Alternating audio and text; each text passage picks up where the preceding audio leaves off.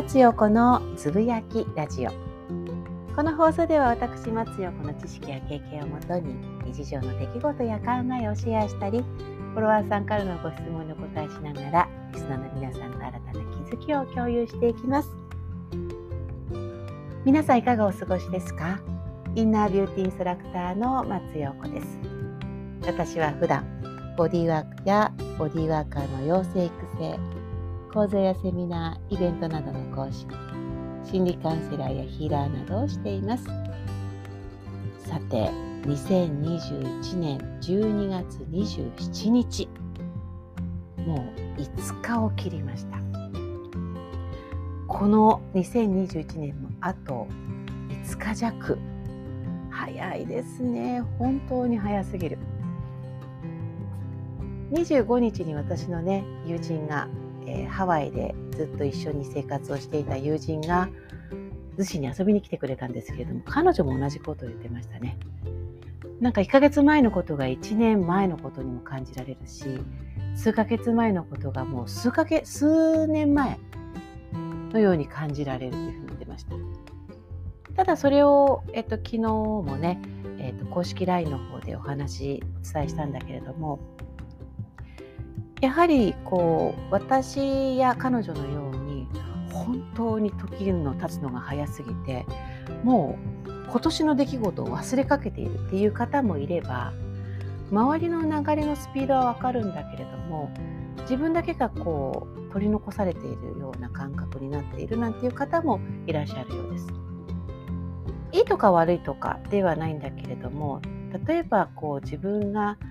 のんびりゆっくり自分のねあの今の状態を感じながら生きていく生活していくっていうのであれば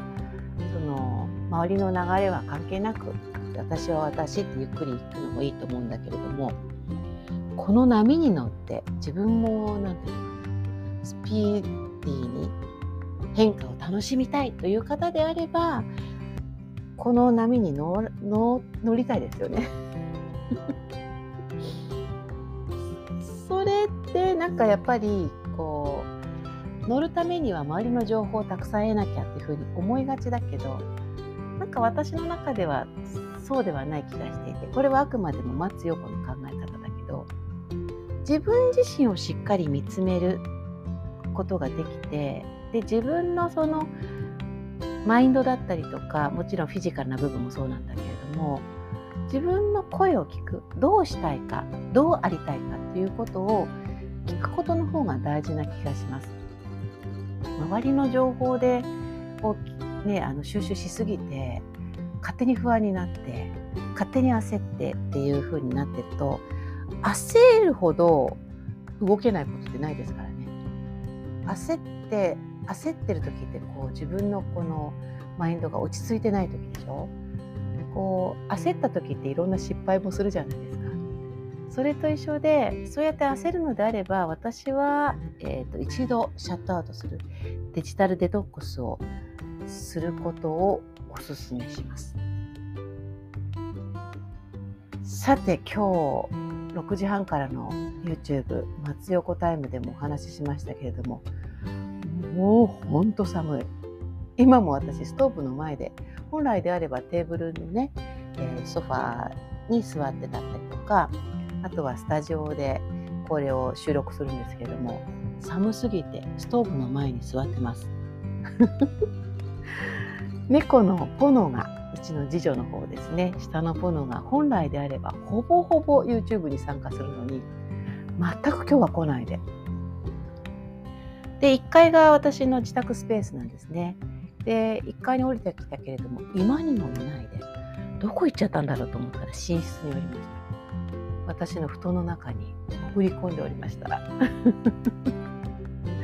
でそこにねあの長女の上の子のね白猫の丸が来て丸がこう近づいてくるとポノって一回離れるんですよ。場所を譲るというか逃げるというかそういうことするんだけど今日は意地でもそこにいましたね。そのくらい寒かった。炎はでもちょっと分かんないけど私が寒い原因っていうのは本当になんか寒いんでしょうけどそれ以上に寒さを感じた原因の一つが昨日私が、えーと、デジデジタルデトックスじゃないファスティングをしたから。ちょっとね、ずっとこう食べ過ぎ伸び過ぎが本当に1年間続いていたのでちょっと1日休ませようと思って昨日固形のもの入れてないんです。だから余計に寒くな寒さを感じたんだと思います。お食事って自分たちのね私たちのこの体の熱というものは食事をとると熱というものが作り出されます。こう食べたもののその栄養分を消化する時に分解される時にその一部が熱となってこう私たちの体から消費されるわけですよね。だから食べてないということでまず寒い。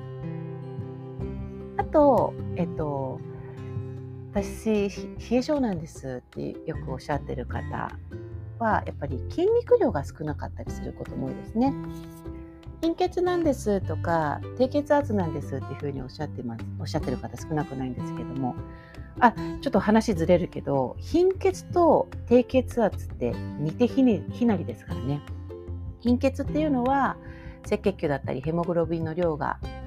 少なくてめまいだったりとか立ちくらみっていういわゆる血液の問題じゃないですか。低血圧っていうのは血が流れる時の血管を押す圧力の問題なのでだからこうポンプの問題って言ったらいいの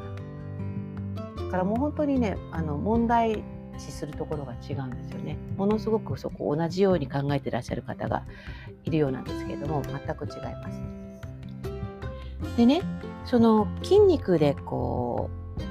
熱って作られてるのは大体約6割7割弱6割強というふうに言われているのでやっぱりこう運動量だったりとかその筋肉量っていうのは大事なのかなあの私がやってるオンラインサロンの一つ松ラブでですね毎朝あの一緒に筋トレやってるんですね。5分から10分ぐらいなんだけれども。でお腹が変わってきましたとかあと姿勢が変わってきましたとかっていう風なご感想いただくんですよ。あと回数があのできる回数が増えましたとかね。それって筋肉量が増えてきていることなので多分あの冷え性ということも徐々に解消冷え性の方はね解消してくると思うし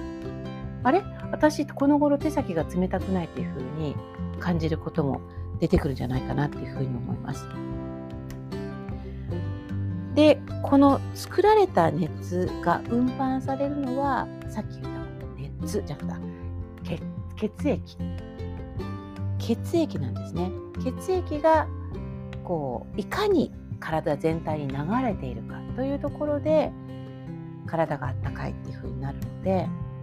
冷え性なんですっていう方っていうのは血液がそんなきちんと流れてないんですっていうだからそこに末端に老廃物が溜まってるんですっていう老化してるんですっていうのと同じようなことを言ってるのでしっかりとね血液を流すということもね意識した方がいいかなというふうに思います。でやっぱりこの血が流れづらいというのはその低血圧だったっていう部分もあるでしょうし低血圧の原因もねやっぱりストレスだったりあとは食事がきちんと取れてない、えーと、偏った食事をしているなんていうこともあると思います。それ以外にやっぱりこ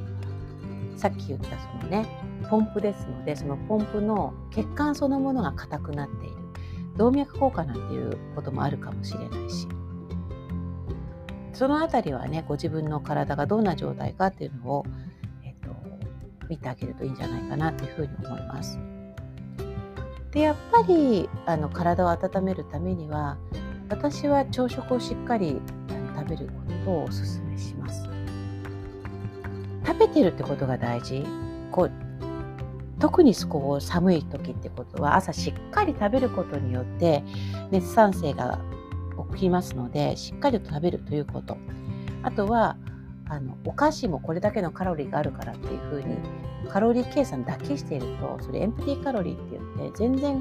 えーと、熱を作らない状態だったりするんですね。なのでしっかりとしたもの外食だったりとかインスタント食品ばかり食べないでしっかりとした、えーと、お食事をとることを